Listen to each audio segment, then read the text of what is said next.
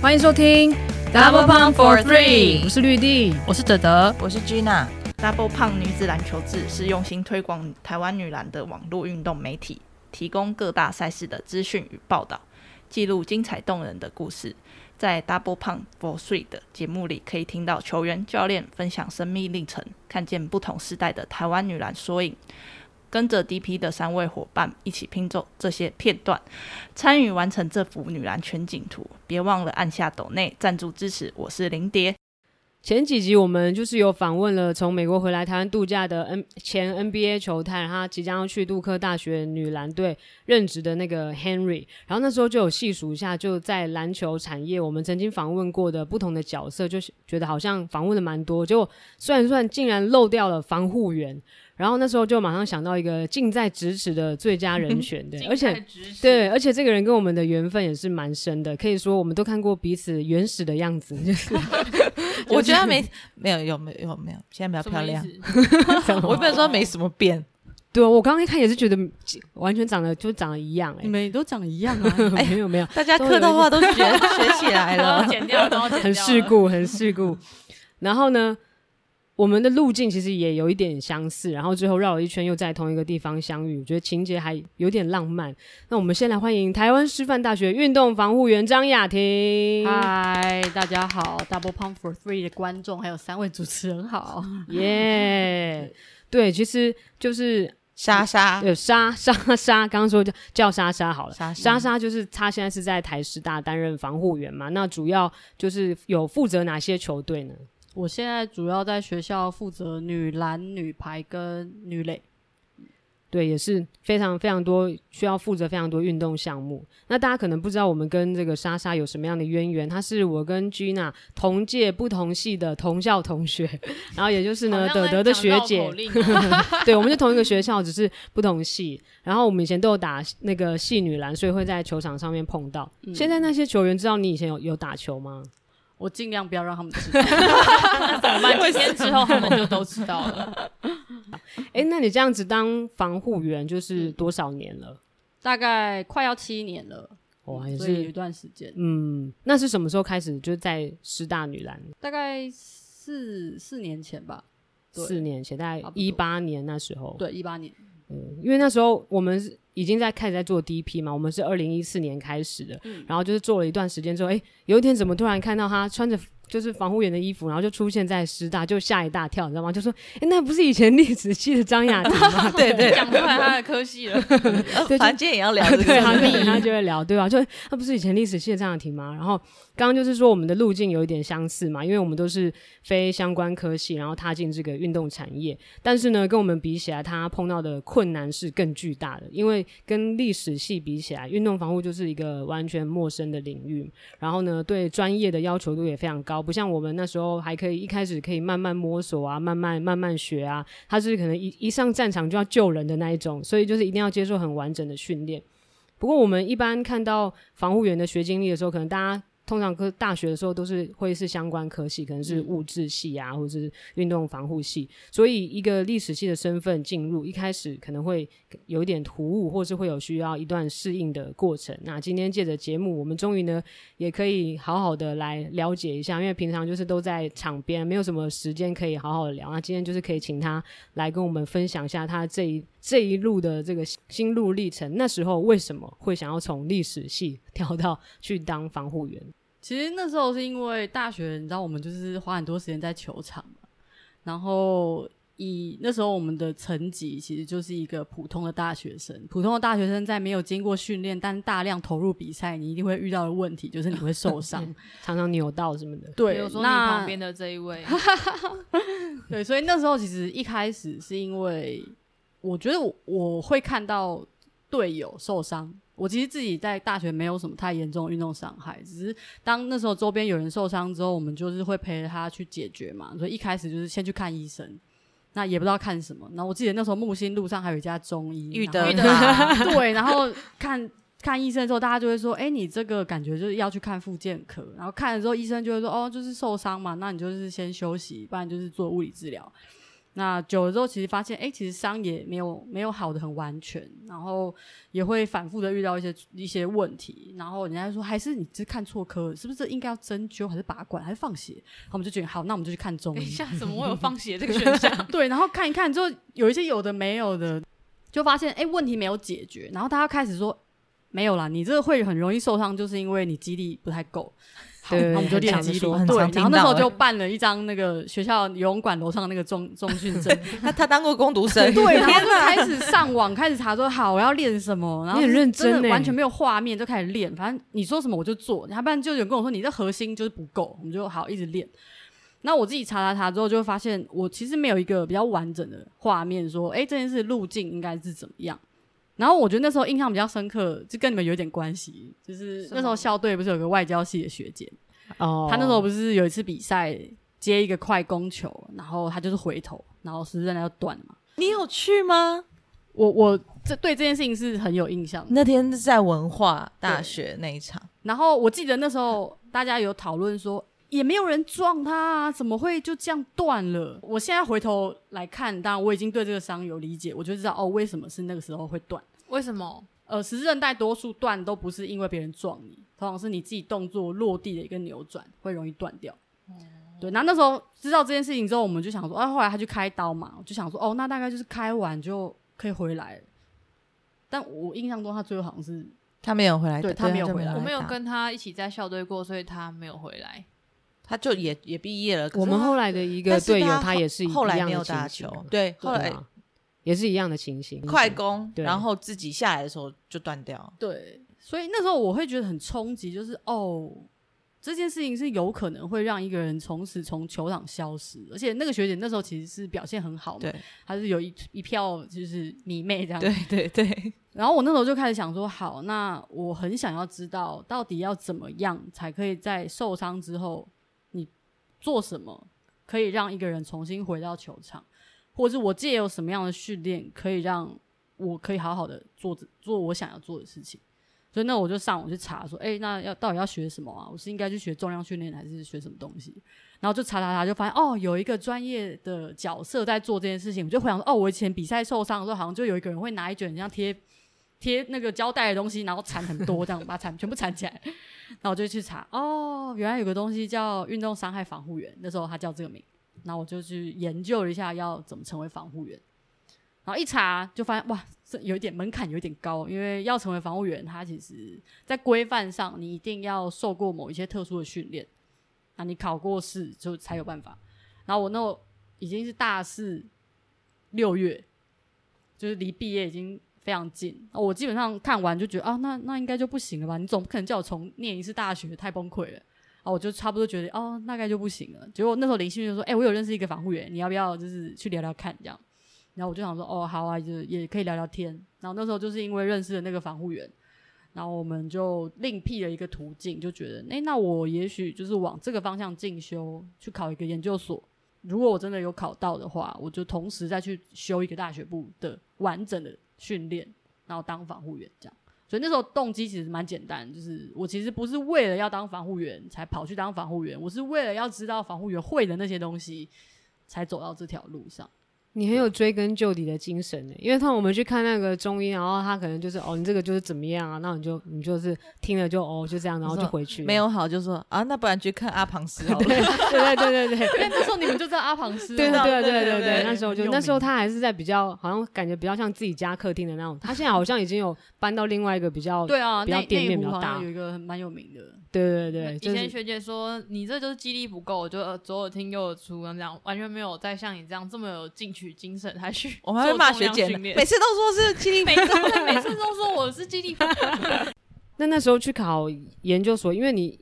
大学的时候就是非相关科系嘛，嗯。然后进去读，好像我看你就是有也有 Po 文回顾说，那时候去面试的时候，是不是大家也就是对你的这个身份、对你的背景也是觉得蛮蛮好奇蛮？傻眼对对，我从入学，这真的我考进，我从去面试，然后到我还在学校的这几年，我以前老师都曾经在课堂上介绍我说，哦，这是我们这个所的外星人这样子，因为可能大家对历史跨到这个这跨度，大概真的是觉得啊，太夸太夸张了吧？对，那那时候其实就是，呃，即使是不要说别人了，连我自己，其实从准备研究所考试的过程，我从来都没有觉得我会考上，就是很挫折啦。就是我从我都开玩笑说，我是决定要考研究所，然后把书翻开，发现哦，原来人的小腿是两根骨头，大概是原来如此啊！有夸对，就是有 夸张到这个程度就胫骨这边这条。对，所以就是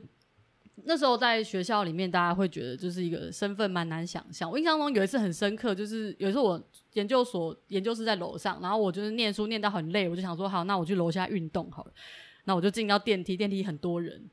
然后后面就应该就是站我们系上大学部的一个学妹，但我不认识她。然后那个电梯就一楼一楼降，然后降到大概三楼，她终于忍不住我说，因为我穿球裤，她说呃学姐你你要去运动吗？我说对，她说。我以为你是读书人，不运动的。什么态度啊？可，是他们就是很难想象这样。对啊，那也太好笑了嘛！那你这在跨领域的过程，你有遇到什么样的困难跟挣扎？我觉得跨领域的困难其实是分很多阶段。比方说，我觉得我那时候在，因为我那时候其实是自己念了八个月的书，然后去考。那因为其实中间就没有什么人可以帮助我，所以我在初期的时候会面临到困难，就是第一是念的东西真的跟我本来会的差太多。那更困难的应该是那个时候其实对运动防护员的想象是比较狭窄，对，那这也是一个很难自我介，每次跟人家介绍说，哎、我运动防护员，大家都哈那什么，是是敲鼓的还是 按摩还是物理治疗师？所以我觉得对那个时候最难的是，你要面对的是一个你自己都讲不太清楚的职涯发展，而且你根本就没有把握你会考得上。然后大家都会在那个职涯转换的工作，你会看到你周边的朋友开始进到人生的正轨，所谓的正轨，然后你还在那边念一个你根本就不觉得你会考上。所以我觉得初期的挣扎是很多的。然后那时候我印象中就是我。一路就觉得好啊，没关系，你就再忍耐几个月，反正你就把这件事情做完嘛，你就不要半途而废。然后我记得我那时候放榜那一天，我其实心里是有一点点小小的期待，不要考到，因为如果不没有考上的话，我就可以告诉我自己说，对啊，你也很努力，尽力 就有个交代。那你就是做，你就是回到你原来的位置上去找你可以做的事情。然后那天就把那个榜单打开，然后发现啊。录取了，心情非常的复杂，把它关起来，然后去跑步，想说想一下好了，完了这个头一洗下去要再多 三年，会不会是同名同姓要一直重对，新整理、重新整理？？所以我觉得跨领域的初期其实是面对这些未知是很恐惧的。那到后面，其实我觉得跨领域到后期，我觉得我在研究所快毕业的时候遇到了一个挫折，就是你以以前都是哦，你知道你要通过这个考试，你前面有很多难关，那你就是知道修课，把这些课光修完，其实就很头痛了。你的任务就是好好学，把这些学完。可是当你真的快要全部都念完了之后，你要接下来问自己的问题就是：所以我到底是要去哪里当防护员？对，那我觉得我对防护的领域其实就相对陌生，因为你要当防护员，基本上你就要进到体育圈。可是我们从小没有在那个圈子里面长大，那你到底要去哪里？那个环境是不是你喜欢的？我觉得这就是后期会遇到比较大的挣扎。刚讲到就是刚刚说，如果万一没有考上的话，就是回来看自己的专业可以找什么样的的工作，因为就是你有跟其他人呃另外的人翻译一本运动伤害的那个那个嗯。书嘛，然后那时候就是在那个就是出版社上面，然后找你的名字之后，然后发现有有另外有一另外一本是跟你有关系的书嘛，是跟历史有关的。什么丝路游牧民与唐帝国？没有，我就是名字比较容易被 search 到，那个五官。因为你的名字就只有出现那两本书，然后那另外一本又是跟历史有关。我说哇塞，不会吧这应吧？该是这么厉害，这样子还有回归本业的，哦。偏 历史又当历史欸翻译又当防务员，我天哪，哪！他都有多少时间？对啊，因为我其实从小到大是非常喜欢历史的。就我大学填志愿只有填七个，政大历史是我第二个志愿，就是我填其实就知道我大概会上啊。对，但是那时候其实也蛮确定我没有想要当老师。那如果真的那时候没有上防护员的话，我可能就是会往相关的文史工作前进吧。中研院，哎，嗯中研院哦中研院可能容不下我们这种 这种妖这种妖怪这样子。对啊，所以你是大学一毕业就是准备这个研究所考试，就是投入这个，你就中间没有再转换其他的，比如说先去就业或者什么。是我记得我是六月初要决定做这件事情，然后见了那个学姐，然后整整个过程从想到防护员到真的决定要考，一个月内就搞定了。哇，真的很有冲动。很有很有行动力。我觉得那时候是刚好有欸一些契机啦，就是我记得那时候我有修一堂台史所林国贤老师的课，这名字他那时候可以讲，可以。他那时候他那时候就是在课堂的最后一节课，他就在黑板上面写了一句话，叫“不要轻易给答案”。对，那那时候其实我还在决定犹豫要不要做这个决定的时候，我就觉得为什么不要试试看呢？就试试看，反正我那时候也没有什么明显的成就啊，就也没有失去什么啦，对啊，所以就冲动的做了这个决定，殊不知就是一整个甩尾，影响了我的职涯到现在。可是历史跟运动防护，它就是不光是跨领域，它连就是整个类组，就你以考试的科目来讲，嗯就是它就是跨类组，等于是从一类直接跨到三类。嗯，那些你从高中就没有在念的东西，你要突然之间全部重新融会贯通一次，我觉得很多人都会觉得说，哎、历史好像跟伤害防护是完全不相干。可是我觉得历史有一个很妙的地方，就是它其实是一个很思维性的专业训练。那我以前就会跟朋友开玩笑说，大家就觉得运动伤害跟历史没关系，其实没有。比方说我们在理解运动伤害好了，运动伤害有一些是急性，有一些是慢性，对不对？那就很像历史历史事件。那你今天讲革命，大家不会是有一天走上街头，突然就觉得我们今天要革命，然后就突然革起来了。它一定有很多因素在里面，那那个因子慢慢的累积，慢慢累积，直到有一天一个临界点，它会爆炸。那就很像我们在做，你说一个人为什么会肌腱发炎？对他可能就是哦小小的小小的，然后一直累积累积累到一个点，他就出问题。所以我觉得我用某一些历史学给我的训练思维，在思考这些事情上的时候，我其实觉得逻辑上没有很冲突。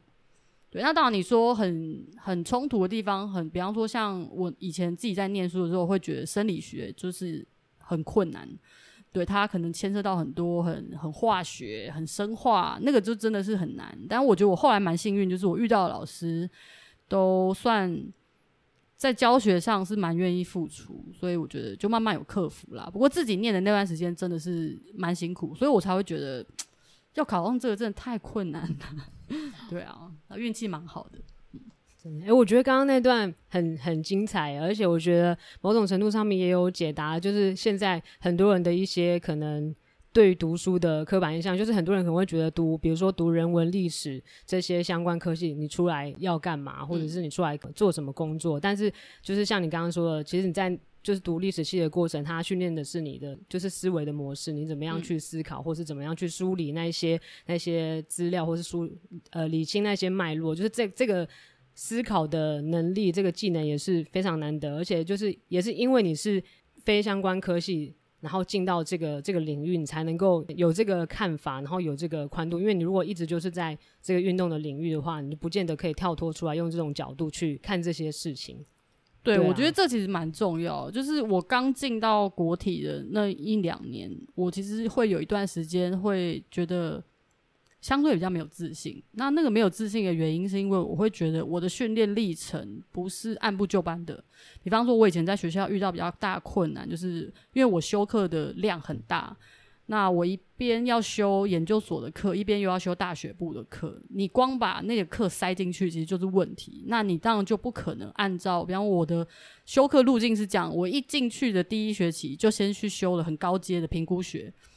但你要知道，要评估，你好歹要知道那个地方有什么。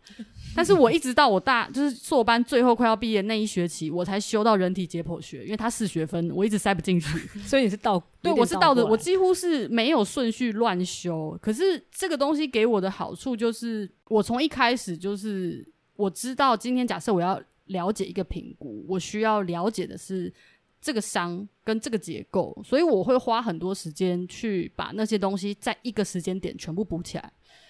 对，那当然，我觉得历史学给我的训练，对于逻辑跟推导这件事情是相对有基础。我后来就慢慢不觉得跨领域是我的劣势的原因，是因为我可能就也相对其他人有不一样的视角在解读这些东西。那我觉得这其实就很重要，就是跨领域你每个人都不太一样，那你怎么样去找到自己的优势去做你比较可以做的事情？我觉得这是后期我会对自己慢慢比较有把握，我不觉得说哦跨领域是我的劣势很重要的根本。我觉得这会不会有点像，就是以前我们写那个英文英文考卷的时候，说阅读测验的时候，你要先看答案，再去找内容，就是你的修课路径有点像是这样，你知道这个答案在这里，可你要去里面去拼凑那个东西，对，然后你就可以很快的，可能这也不能说很快，也过了好几年，更知道重点在哪里。在对对，就是相对于大学生，就会对啊，我觉得那时候也是因为我是一个动机很强烈的情况下进到那个学校，所以像我前一阵子就是因为我现在自己有带实习生，那实习生就会跟我们聊说，哎、那学姐你当初是怎么准备研究那个 AT 考防护员考试？有没有什么可以分享？你准备多久？一个月还是什么什么？然后我就很认真思考这个问题，之后我就回答他说，没有，我从踏进国体第一天我就在准备这考试。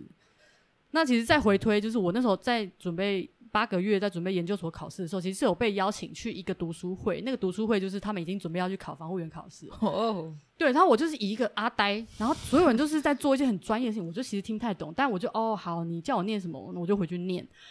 对，所以我觉得就是动机明确的这件事情，然后也跟我很清楚我要去的是哪里，所以中间我就会尽可能去满足要到那个目的地中所有我需要掌握的东西。所以我后来就觉得跨领域也也是一个不错的机遇啦。很棒，很励志。诶但那你是在读研究所的时候就，因为我看你好像有在香山高中也有做过防护员，那也是算是实、比较实习性质。没有，那是我当防护员的第一份工作。我嗯那时候一毕业就先去基层，所以其实现在台湾的那个基层的体育班、体育署有个政策，就是如果你有体育班，你其实应该要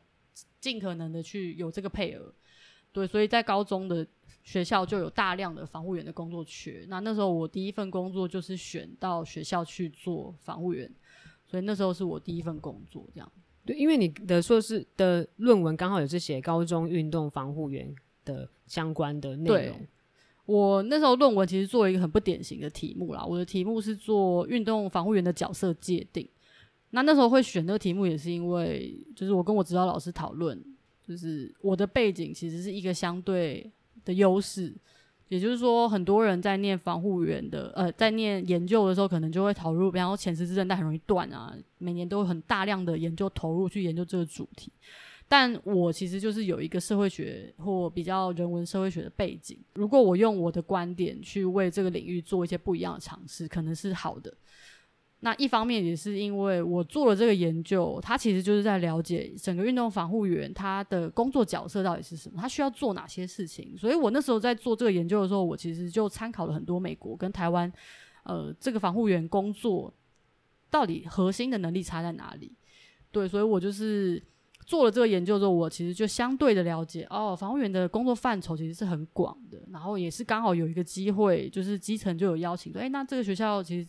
好像找防护员找蛮久，你有没有兴趣去看一下？这样，然后我其实一直都没有觉得我会去基层，直到我快毕业一个月，然后一个邀请去，真的去了那间学校看完，就觉得。哎，好像这个地方是有我可以发挥的，就那时候就选到新竹去工作，这样。对，刚刚讲到就是防护员的他的可能职责跟角色的这样的的界定，因为平常可能比赛的时候，大家都看到防护员随时在场边准备，然后可能要处理各种突发状况，但是可能一般人对于防护员的印象，可能比较是哦，比赛的时候会在旁边，然后有人受伤的时候会出现，但其实。防护员每天有很多的，应该有很多的准备的工作，然后他们的专业也不是说就是在那边按啊贴啊，就是治疗，就是有哪一些是我们看不到的地方，就是防护员他的职责角色有包含哪些？对，就是大部分每次我要介绍防护员的时候，大家可能会比较注意看得到的，其实就是很技术性的工作嘛，比方说贴扎啊，或者伸展、冰敷这些。那如果你以整个工作范畴来讲的话，防护员的工作其实是四大类型，就是第一是我们主要做伤害预防，然后你如果真的有受伤，我们做评估，评估完的处理，然后跟运动对象的健康管理，它不一定局限在选手，主要是这四个大类别。那如果用比较简单的话来讲话，其实就是我们是针对伤害风险，我们做监控、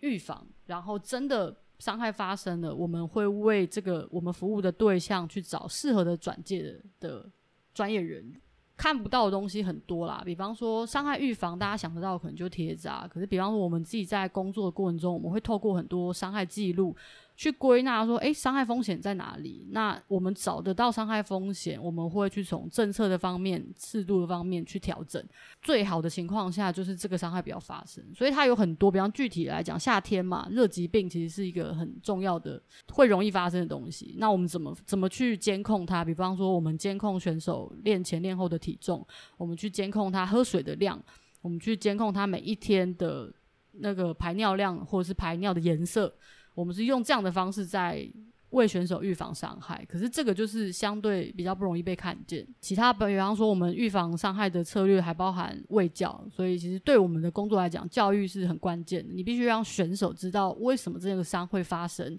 因为我们不可能二十四小时贴在他身边，所以他自己有了解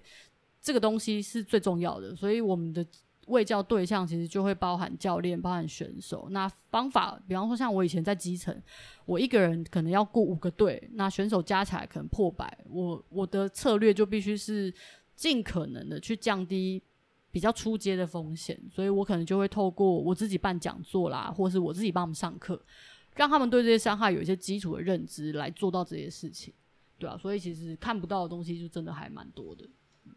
我有个好奇，就是刚。提到你的论文是高中防护员，那个全名高中运动防护员工作工作职责界定与角色功能之探讨。然后我记得我们在开始录之前，就是前几天我们有查说考上你这个所呢要读什么书，嗯，然后其中好像有心理学，是不是有心理学？有运动心理。我跟你说，为了这样心理学，我真的是防护员的证比人家贵两万，你知道吗？为什么？为什么？对我那时候去考试的时候。他一开始有一个规定嘛，就是你就是要全部修完这些课，然后我就是一路修修修，然后修到我快要毕业可以考试的时候，他有一个修法，他调整了那个内容，然后我那时候就还很紧张，问我老板说，我会不会要考试的时候，如果他多了，那我已经要毕业，我怎么办？就就好死不死，就在我准备要报名的时候，他硬生生多了两堂两门课出来，然后那两门就是我没有真的没有修过，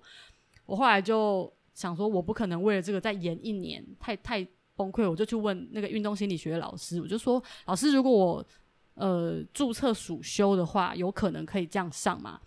然后他就说：“可以啊。”然后就说：“暑修的规定就是看这一学期有要暑修的人多少，那你们就去 share 那个学分费。那学期就我一个。”哇！我就直接喷两万，然后把那两颗修完。不好意思提到你的痛处啊。那你运动心理学应该修的比任何人都要扎实，因为你那是 one by one 家教班。家教。哎，我的问题是什么？我还没有问你。哦，我的问题是说，因为我我们看到那个心理学嘛，我又想要你用那个角色界定的关系。然后刚刚你提到的工作内容都比较是卫教啦、防护，课，比较是他们身体上面的。那你们在心理心理上面，你是要怎么样去？我不知道你要界定啦，或是你要关怀到某种程度啦，就是你要怎么样去拿捏？我觉得防护员的优势是我们相对的比较容易取得选手的信任。就假设你没太烂的话，对，那有时候其实他们在受伤的过程中，很容易会合并一些心理的问题，然后你就是。我练那么久，我一直卡在某一个伤病里，或我手术完，其实是很容易遇到。那其实我自己的工作就会是我们在照顾生理的过程中，其实就会也去了解他们的心理。那真的也有遇过有些选手，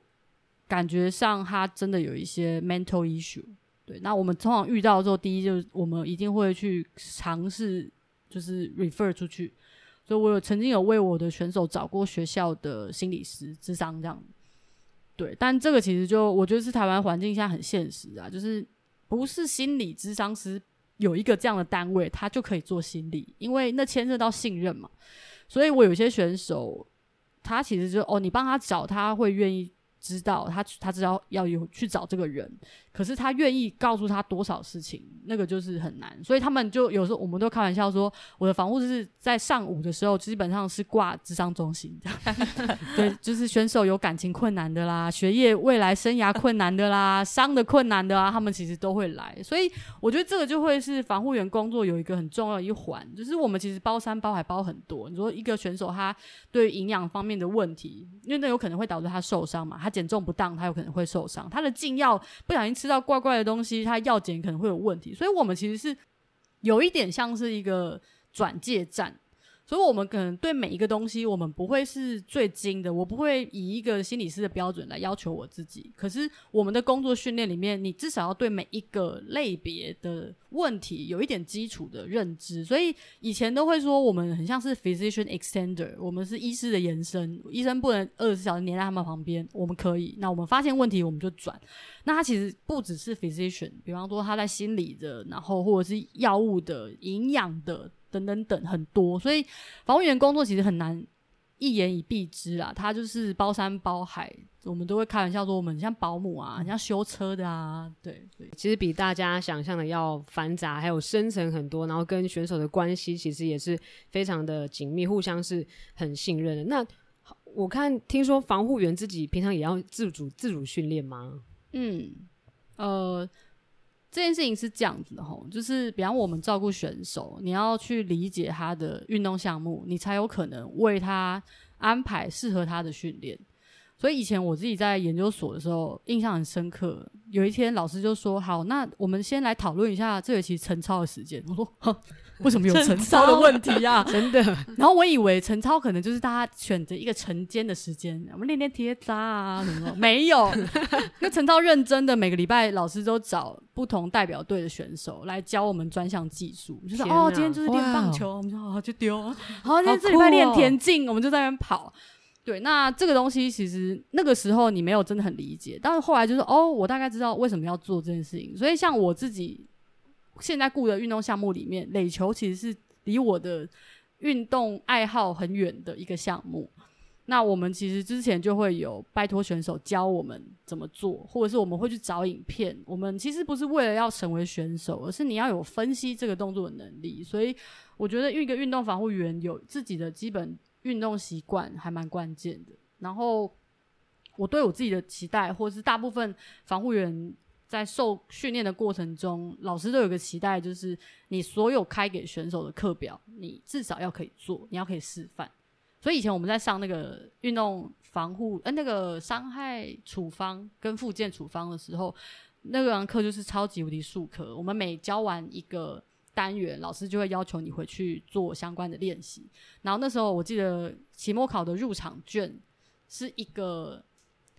数科的要求，比方说你可能要可以做某个核心几下多少，然后你要拍成影片，你要过了这个之后，你才有拿到参加期末考的。入场券，然后我记得那时候好像就出一个什么金字塔，抗力球金字塔吧，就是你你的人要在金字塔上面，然后做一些腹肌的东西。我以为那个路超久的，然后一直落 NG NG NG，然后快要发脾气这样。对，所以这就是难怪你平常都吃的那么健康。对，我觉得这应该是你你真的相信你现在在做这件事情是对的，你就会愿意去做这件事。我现在突然觉得。防护员很像运动圈里面的小叮当或者 Siri，就要问你什么，Siri 来一个长传。对我其实我觉得这也是很关键的啊。你今天带一个选手，有可能，比方我今天如果是跟成绩高一点的选手，他人生中看过的防护员可能也很多。那如果你今天给他一个东西，他一听就觉得这个东西听起来就不合理，或是你哦学姐你示范而做不出来，你当然会他会怀疑说，哎，那我做这东西真的会变好吗？对，所以通常我开给选手的东西，我的原则就是我一定会示范。对，至少在他进到真的是偏专项训练以前的东西，我会示范。然后有时候他们会开玩笑说：“哇，你做这个就比我强。”对，但我觉得那是阶段不同。所以他真的如果要做到很后期篮球的，我就会变成是我跟他讨论。我可能不知道这个动作怎么做，可是你可以告诉我这个东西要什么，那我帮他分析。对，那必要的时候，其实就是技术教练就会是很关键的一个人。等于就是平常你们还要把自己的身体当做就是一个实验实验的那个容器，因为你要去尝试看看做这个动作，你要知道它的动作，比如说角度或是力道，或者是怎么重量这些，你才你才知道它的原理是。对啊，因为如果你完全不懂，你的身体是没有能力感受这些，你其实相对我觉得植牙会比较受限啊。我曾经在研究所时期非常。想要断十字韧带，我现在抠抠抠。哎呦，这不是木头啊！想要 哦想要断的原因就是我很想要知道教科书上告诉我的那些东西是什么感受。他后来我发现哦，那个刀有一点贵，算了，我们就看别人好了。对啊，直到就是我刚去我的第一份工作在新竹的时候，我那时候照顾的碰撞类型的运动主要是男生。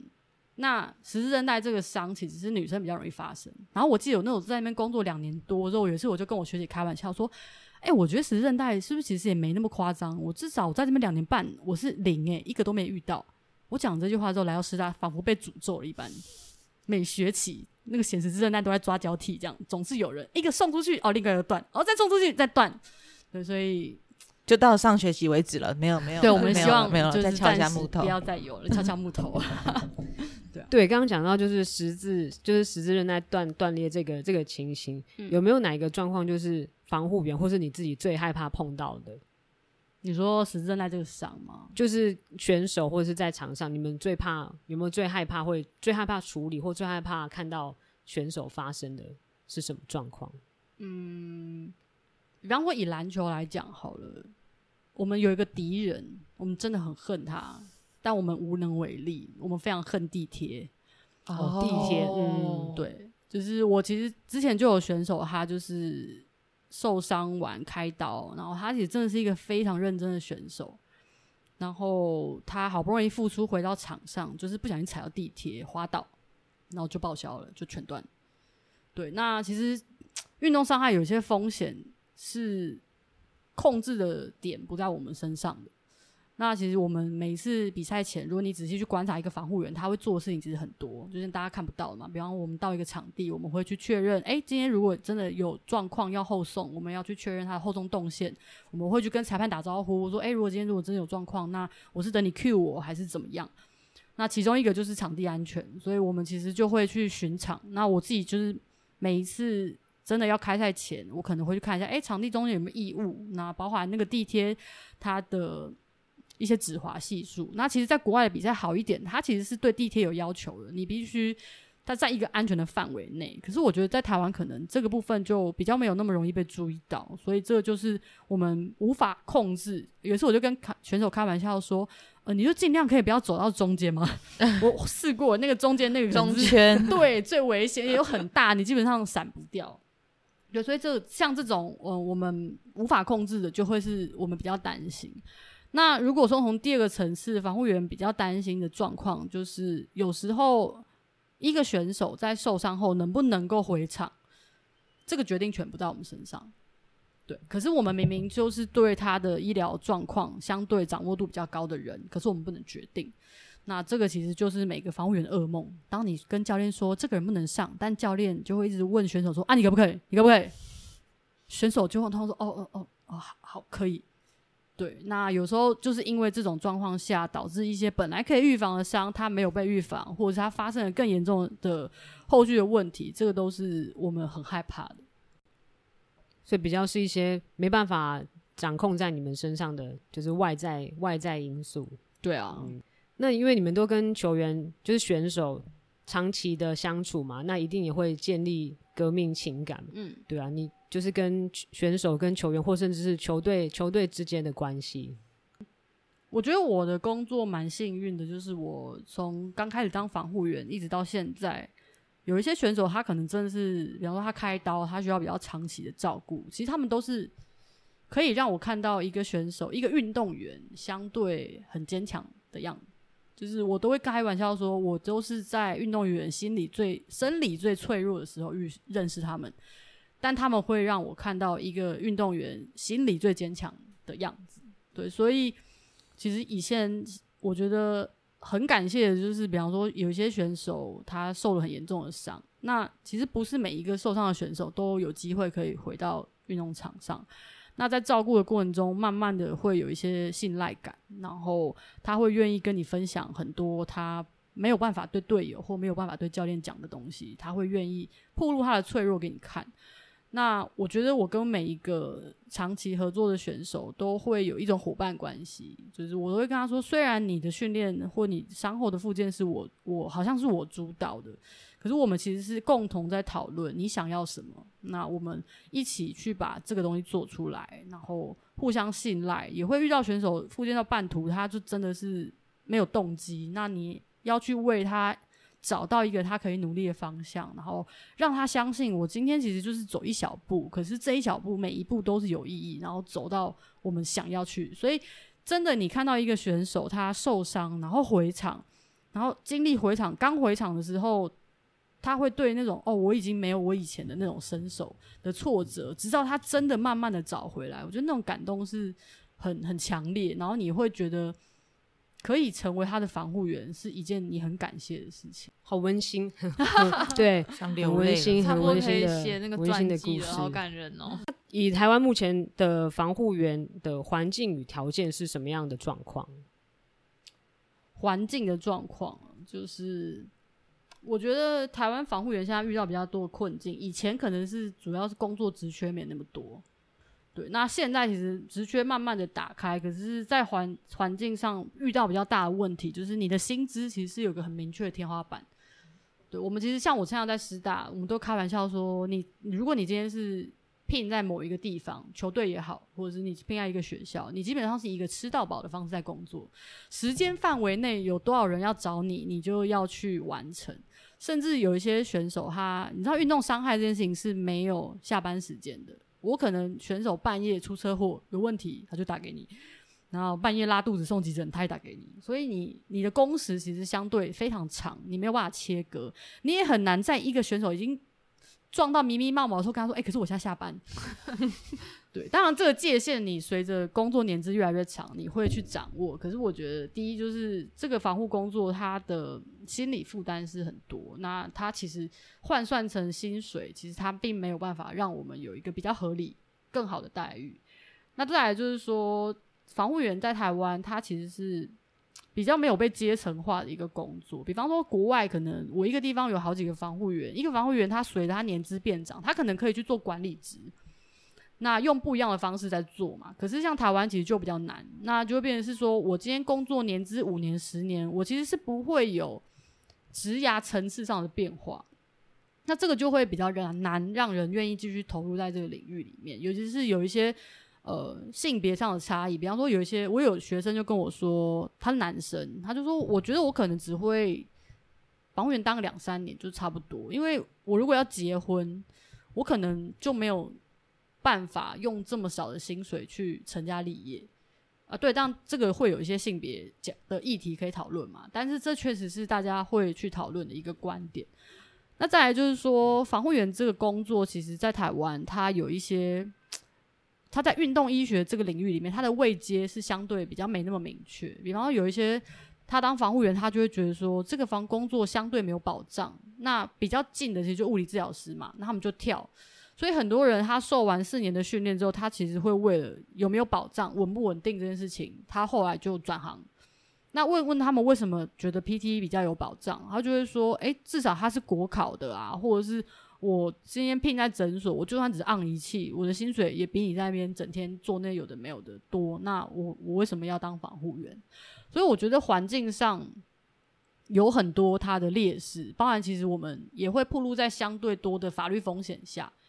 对比方说，好，我们刚刚讨论说，今天你认为一个选手有问题，他不能上场，可是今天他的教练叫他上场，结果出事了，那这个责任是谁的？对，所以我其实就有遇过一次，是我真的觉得我防护员生涯在终结的边缘，就是我有个选手他脑震荡，那脑震荡其实你真的在不对的时间点放他回场，最严重的状况有可能会死亡。就是你们如果有遇到。去年还前年不是有那个柔道小朋友的那个案件嘛？嗯对，所以其实这个伤就它相对的后果会很严重。那我那时候其实就很认真的跟我的教练谈，就是这个选手不能上场，但是刚好选手又是球队很依赖的对象，所以教练都跟我说好好好，大家私底下都密选手说你不用什么都听防护员的，你如果觉得你可以，你就是可以。然后我后来就是真的，我因为我。也大概知道球队在某一些晋级的迫切性会需要这个这个选手。我后来就很直白的告诉选手说，我觉得你在关键时候你应该要考量自己的需求。当今天你不行的时候，你没有必要去承担多余的胜败压力，那不是你的问题。你应该勇敢为自己做决定。那选手嘛，从小这样奴性长大，他们很难去跟教练说不，所以他后来就上场。那上场的结果是什么？就是他一下场狂吐，然后后续有很多长期的后遗症。那其实今天这种东西就是讲很难听，就是他运气好没死。如果他今天死了呢？那如果今天要提告，这个责任是谁的？对，所以我们其实相对是没有被法律保保护到，像国外他们可能就是。他们是一个结构，比方说 NCAA 他们在规定上，今天一个选手能不能受伤是队医说了算，队医说不行就不行，你有种推翻他，那今天法律责任你扛。所以教练其实不会，他就算再生气，他没有办法去做出跟你的医疗团队不合的决定。所以他们其实是在这样的框架下被保护的，你不用去管教练会不会对你跳脚，你不用去管今天教练不爽会不会你就没有工作。可是，在台湾这个地方其实是很模糊的，所以我们其实，在工作上要去承担的风险是一般外界可能比较难想象，所以这些都会变成是台湾的防护员在发展上相对劣势的条件。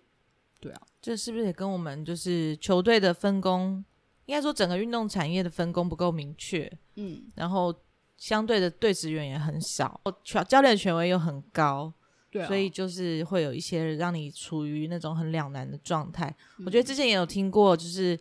刚好有一个研究所的学弟，他就是刚他的论文就是在写防护员还有。呃，刚才物理治疗师嗯跟推拿师的三个的界限是一个医疗社会学的研究研究论文，我觉得我是没看过，可是我觉得跟你讲的应该是我听我听过他的大纲啦，我觉得应该是蛮像的，嗯，就是搞不好你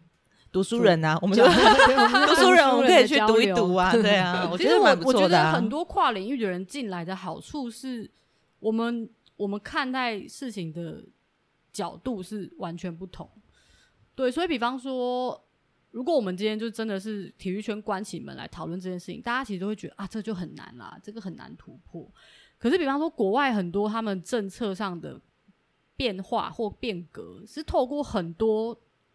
观察跟测量做出来的。比方说，今天如果我们有很多的记录告诉我们说，诶，你这个时间点做这样的决策，然后我前十韧带受伤，我就是这么短时间内让他回场，累积下来的结果就是这些人后果都没有比较好啊。那你有够多的东西条件进来，才会大家去思考说，哦，那是不是有一些规范上的东西要去做变化？可这件事情就是要慢慢开始有人做，我们才有可能在政策的那个层次去影响。所以其实我们也会很希望未来台湾很多运动竞赛的规范里面，其实应该要去考虑医疗后果这件事情。对，如果说今天大会规程就这样写，那是不是大家就一起共同遵守这个游戏规则？对啊，那听起来就是现在台湾防护员的不管是条件啊、工时啊、压力，甚至是身心上面的压力都非常大，然后又在很多的方面其实是没有办法受到很完整的保障。那让你继续一直坚持下去的我就知道你要问这个，是什么呢？这好像每一个所有人问过我们的问题，是，在问就换成可是是不一样。的啊，是不同的对对那个。我觉得应该也是因为我知道这个环境有很多不好的地方，或相对的我们需要调整的地方，可是它也有很多是你能做的。对，那 其实使命感这件事情是这样，我以前当学生的时候都会对防身为防护员这件事情是有使命感，可是我那时候的指导教授就跟我说，我希望你不要有使命感，因为有些东西它是你没办法解决的。那你如果一旦有使命感，你其实会给自己很大压力。那我觉得我还留在这个圈子的原因，当然一方面是我觉得我那个初衷没有变，我对于一个人怎么样可以透过训练变得更好这件事情是有执着的。他带带给我快乐，我可以知道为什么这件事情会发生。我推导出来的时候，我就有一种无比的脑内飞，就是在脑里面弥漫 读书人真这的快乐读。书人对，那再来就是我觉得比较直接的是，我希望我今天在一个团队里面，如果因为可以有我，然后去把那些可以避免而且应该要避免的风险最小化，我觉得我就有存在的价值。我也很希望，因为有我那些选手，他用心用力付出过的东西，他的回报可以最大化。我觉得可以做到这两件小小的事情，我觉得对我来说就是很快乐。那可能因为我没那么典型吧，所以其实你看我做翻译或者什么，其实就还是有一些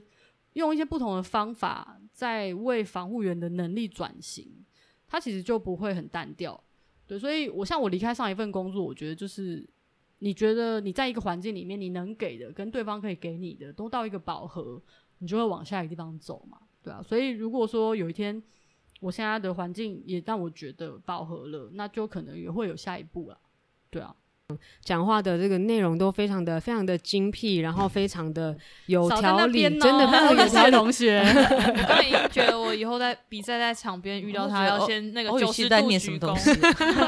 没有，而且我觉得他刚刚讲出来的那一段，真的某就是我自己也有产生一些投射，就是对，就是、嗯就是我们在这个领域里面，虽然我们是以媒体的身份、媒体的角色在做这件事情，但是只要我们做的事情可以让这些球员或者是球迷、教练。得到他们的认同，得到他们的回馈，得到他们的支持，那我们在做的这件事情也可以，呃，可能在某种程度上面帮助到他们，比如说帮助他们有更多的关注，有更多的曝光，这就是就是也会让我们觉得很有成就感，觉得做这件事情很有意义。到现在就那个还没有饱和，就是还觉得还可以再继续偶尔会饱和啦偶尔就是偶尔会饱和这对种吗？就是会有一些 充有一下电饱和，一下不饱和。会有这种感觉。而且你们其实是有有团队有伙伴，就是一定会可以互相加油打气，就会觉得比较好啊。常来啦，常来啦，欢迎。对对对，以后都常聊，很好。对，今天真的太感谢莎莎，就是来这边跟我们分享这些故事。我觉得，就是每次在跟来宾聊天或访谈的过程当中，其实我们自己也有非常多的收获。下降，对，而且也有怎么说被 empower，其实受到感动，就是需要那个都我们自己这样，就是听到他们这些故事之后，其实我们就会感觉更有更有动力，或者觉得自己在这个岗位上面是做的事情是非常值得。然后今天本来是要想让大家可能多了解认识一下，可能防护员的工作啊，防护员是什么样的一个职职责，但是我觉得今天听到了非常多。非常感人的故事，就是有很多是平常我们看不到的防护员的面相，就是他们跟选手的关系，他们要照顾到的事情，方方面面，就是很多的，就是包山包海，就是寄钱还要先去场刊，然后还要 什么下下班之后还要接电话，这种事情，就是大家一般人真的没有办法想象。有没有偷偷设黑名单？一定有吧？一直打不进来，没有，好可怜的选我手。我后来是有很认真的跟我的选手讲一件事情，然后如果他们说，你知道我我其实是很在乎你们的，对吗？嗯，对。那我我们可不可以约定一下，如果在我下班之后，你真的有什么状况，你先判断一下它是不是一件很紧急的。他如果真的非常紧急，危及你的生命，那你先去急诊室。那如果他不是非常紧急，那你等我明天上班再说。总归一句就是不要随便打给我 对，我觉得不要一直打。我我其实就跟他们讲说，我我做这件事情不是因为我没血没泪，就是如果你用这种方式去把我的热情在很短时间消磨掉，我其实就不会留在这个圈子里了。那我很努力的保持我的热情，就是我希望我长久留下来。那其实就要有一些方法来保护自己的工作能量。对我觉得这个可能是大家不理解的话，会觉得哎、这防护员怎么这样？就下班时间就不做事了？没有，我们就是一群走到哪，大家都会说，哎、哎、你是防护员，但是我肩膀有点痛，我看 我刚刚就这样哎，对哦，好丢脸随时随哦，地很抱歉，抱歉，会走在就是你好像我的一秒就会事。上攻，对，所以我觉得这个其实是防护员很需要去学习拿捏的尺寸。对，今天听完之后，大家就会觉得防护员真的是太重要、太令人敬佩的一个工作跟角色。我们大家都要对他们抱持着非常非常大崇敬的这个心，看到他们都要鞠躬不用，一般班球拜鞠托不要躬问好，鞠躬，好不好？问好可以吧？Hello 可以。人跟人之间相处，理想的距离跟界限都很好，这样就好了。是，那就是也是希望在台湾的环境条件可以给防护员更好、更好的一个空间、更好的的待遇，让更多人可以投入在这个领域，然后让更多的选手、更多的运动员可以得到更好的协助，然后有更好的表现，就是整个大家一起一起提升，好吗？那我们今天谢谢莎莎张雅婷，谢谢那我们今天就到这里喽，大家拜拜，拜拜拜拜。